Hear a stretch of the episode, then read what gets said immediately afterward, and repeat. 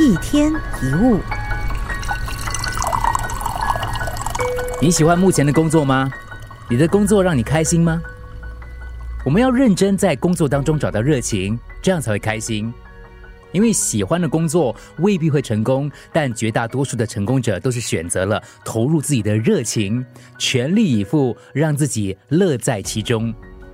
那怎么找到热情呢？简单来说，就找到一种渴望，找到一种使命感，还有成就感。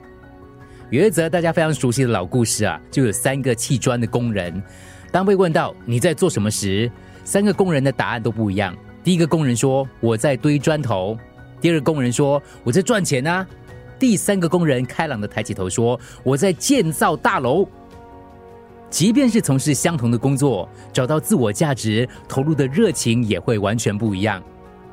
很多人都是做这行怨这行，总是感到很茫然、很累。其实根源并不一定是钱太少、职位太低或工作太苦闷，而是你对工作没有认同感、没有使命感。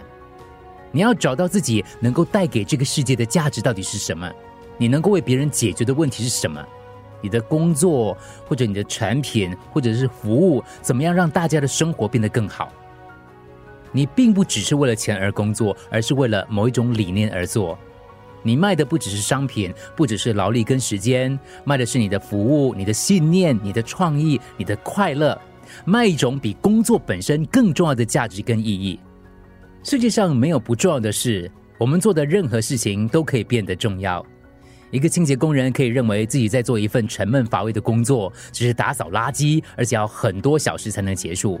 反过来，他也可以认为自己在做环保，在做清洁城市、美化世界的工作。